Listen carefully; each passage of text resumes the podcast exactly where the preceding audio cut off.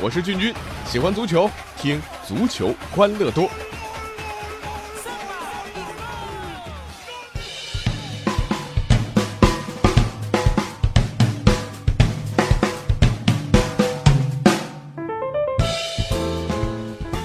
欢迎来到我们今天的足球欢乐多，我是君君。这足协杯啊，向来都是冷门的温床啊。昨天这个苏州东吴和上海上港的足协杯八分之一决赛，哎，差点爆冷。经过漫长的十七轮点球大战，最后众多国脚组成的上海上港点球十五比十四，总比分十六比十五，哎，用这种其实说说的挺丢人的方式啊，赢了乙级队啊苏州东吴。而这十七轮的点球大战也创造了中国各级别赛事最长点球轮数的记录。呃，这乃至这个点球打到后来啊，朋友圈不少这个啊，我这个全国各地的很多球迷朋友啊，都统一站到了苏州这一边。呃，为什么呢？这毕竟乙级队把国家队班底的上港逼上绝路，确实赢得不少球迷的心啊。呃，咱们这个技战术不分析啊，咱们今天就专门来聊点点球的冷知识。啊，既然说昨天这场比赛，呃，打破了中国的记录，那么破的前记录是哪一场比赛呢？哎，告诉大家，破的这个记录啊，是一个月前才诞生的，那是在二零一七年的五月十三号上个月啊，是在中国城市足球联赛小组赛第三轮比赛里，唐山汇贤主场和石家庄宣政队一比一打平，结果罚了十五轮点球，创造了当时中国正式足球比赛历史最长的点球大战的记录。这没想到啊，这个记录才一个多月啊，就被上港和苏州东吴的十七轮给破了。呃，不过遗憾的是啊，十七轮呢，他没有打破世界纪录。这历史上最多轮次的点球大战，根据吉尼斯纪录的记载，那是二零零五年纳米比亚杯的决赛，当时叫 KK Palace 队啊对阵这个啊 Civics 队，点球大战当中，双方一共罚了二十四轮四十八个点球。哎呀，这个但是其中有十五脚都没打进，最终呢，这个 KK Palace 队啊以十七比十六胜出。根据当时这个纳米比亚足协的官员说啊，说这个 Civics 队的这个门将啊是国家队的门将，而 KK Palace 队呢是乙级队，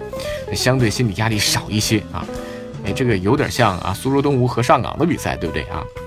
他这他说这个点球大战就是一直踢呀踢呀踢呀踢呀，当时所有人的念头就是，难道踢到第二天天亮吗？啊，不过最后啊，终于点球结束了。这二十四轮点球啊，意味着两边在场的二十二个球员啊，每人至少都罚了两轮点球，其中呢还有四个人在点球大战当中啊，第三次站上点球点，你说吓人吧？啊。那刚才说的呢是轮次最多的啊，再说说这个历史上最高比分的点球大战，那是一九八八年的十一月，阿根廷青年人队在点球大战当中以二十比十九击败阿根廷竞技，两边一共是罚进了三十九个点球。呃，还有这点球踢着踢着他他踢不下去的啊，在一九九六年法国杯第五轮那场比赛里面，第六级别联赛的球队叫奥贝奈和第五级别的联赛球队维特勒塞姆在常规时间里踢成二比二。然后进行点球大战，整整踢了二十轮，比分当时十五比十五，这胜负没分啊。但是因为这个啊低级别联赛天色太晚了，这个球场没有灯光啊，裁判只能是被迫结束比赛。那经过阿尔萨斯地区联盟的裁决，低级别的这个奥贝奈最终呢晋级到了下一轮。说完这些啊，我们来说说和点球密切关联的一个词儿，叫做勺子。呃，都知道这点球不仅仅是拼技术啊，更是拼心理素质。呃，你有没有想过一个问题啊？现在很多球员喜欢打中路，如果一场比赛守门员他就站着不动啊，比如说我去啊，我就站在中间，十有八九是可以扑几个出来。的为什么你会看到守门员不是往左就是往右，很少他堵中间呢？呃，我觉得这跟心理有关。你想想啊，呃，这扑错啊，或者往一边扑，好歹看上去像个专业门将。你如果呆呆的站在原地，那我给球迷骂死，对不对啊？至少你扑错了，总比站在那儿啊，这个这个看着球进门要好一些吧？说穿了，面子问题。哎，也正是因为门将都有这个面子问题的心理啊，才有了勺子点球。这第一个打进勺子点球的球员是谁呢？叫做帕连卡啊，这个所以勺子点球又称作帕连卡点球。一九七六年欧洲杯决赛，西德对捷克斯洛伐克，当时点球大战当中，西德第四个出场的球员呢，把球打飞了，而帕林卡呢，只要打进就可以夺冠，啊，他主罚的皮球呢是骗过了对方的门将麦耶尔啊，缓缓的从中间打进，而至此呢，这个帕连卡点球也是勺子点球呢，也是诞生了。呃，当然这个勺子点球用的好的呢，还有像意大利的托蒂啊。呃，两千年欧锦赛半决赛荷兰点球大战当中呢，呃，他也是用勺子彻底耍了范德萨，意大利晋级了。从此呢，这个勺子点球也成为了拖地的一个金字招牌。那这射手们可以用勺子啊，这门将怎么办呢？哎，这也有招啊，呃，也可以用心理战。比如说里卡多，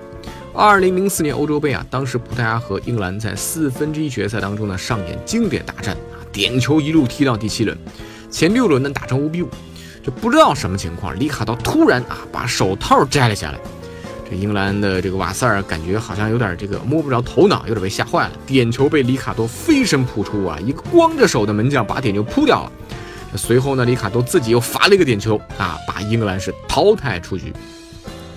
当然，脱手套呢，啊，还是极少数啊。门将干扰对手的最大法宝还是这个肢体。呃，二零零九年十一月份，在美国的一个足球的点球大战当中，两边门将各显神通啊，在门线上做起了体操这样的扑救动作。其中呢，一个门将一连在门线上打了三个侧手翻，结果射点球的球员还是把球打进了。搞笑的是啊，进了球之后呢，这个球员跑到那个门将面前也翻了三个侧手翻啊，也，只有你会吗？啊，当然不是所有门将都会翻侧手翻的啊。这个于是呢，这个跳舞也成了大多数门将干扰对手的方式。而这个方面鼻祖是津巴布韦的球员，叫格罗贝拉，